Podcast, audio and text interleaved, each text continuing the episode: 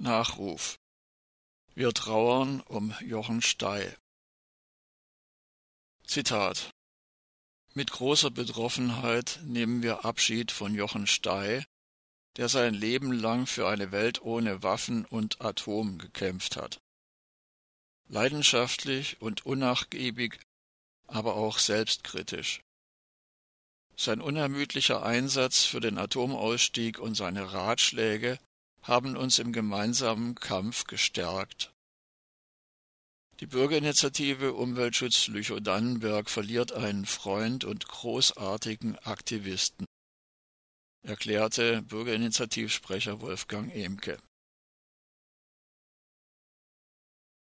Jochen Stey hat sich seit 1992 im Wendland engagiert.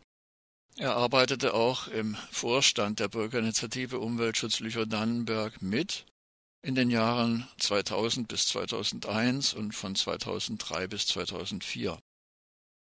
Zugleich war er von 1996 bis 2008 Sprecher der Initiative X-Tausendmal Quer. Deren gewaltfreies Aktionskonzept lud Menschen ein, sich am Protest gegen die Castortransporte in Form von Sitzblockaden zu beteiligen.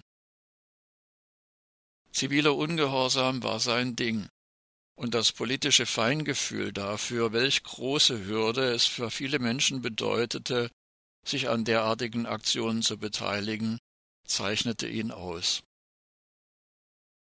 Dafür ging er selbst auch ins Gefängnis, natürlich unfreiwillig.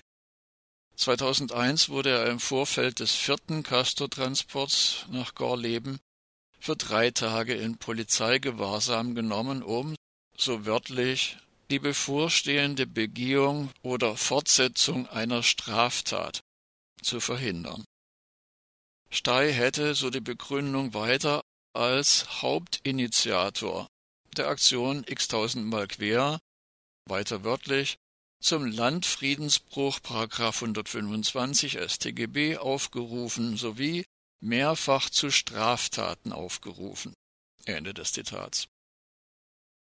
Das Oberlandesgericht Celle erklärte die Ingewahrsamnahme rückwirkend für rechtswidrig.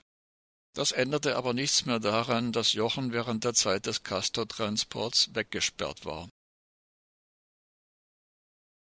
Nach dem Tsunami in Japan und dem dreifachen Supergau von Fukushima Daiichi organisierte Stey mit seiner neuen Anti-Atom-Gruppe ausgestrahlt bundesweite Großdemos, unter anderem die Menschenkette im März 2011 zwischen Stuttgart und Neckar-Westheim.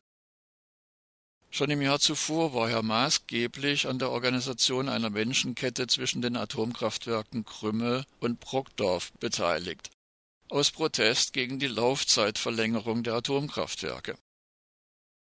Jochen Stey hat vielen anti-atombewegten Menschen Ausdrucks- und Aktionsmöglichkeiten aufgezeigt und auf diese Weise entscheidend zum Atomausstieg beigetragen. Im Jahr 2015 erhielt Jochen Stey die Auszeichnung Stromrebell des Jahres von den Elektrizitätswerken Schönau. In Basel wurde Jochen Stey am 15. September 2017 der Preis Nuclear Free Future Award in der Kategorie Besondere Anerkennung verliehen. Die Anti-Atom-Gruppe Freiburg erinnert daran, dass Jochen Stey im April 2019 vom Präsidenten des Bundesatommüllamtes BASE, Wolfram König, auf verleumderische Weise angegriffen wurde eine daraufhin verfasste Solidaritätserklärung wurde von 28 Anti-Atom-Initiativen unterzeichnet. Der Tod Jochen Steis hinterlässt in den Reihen der Anti-Atom-Bewegung eine große Lücke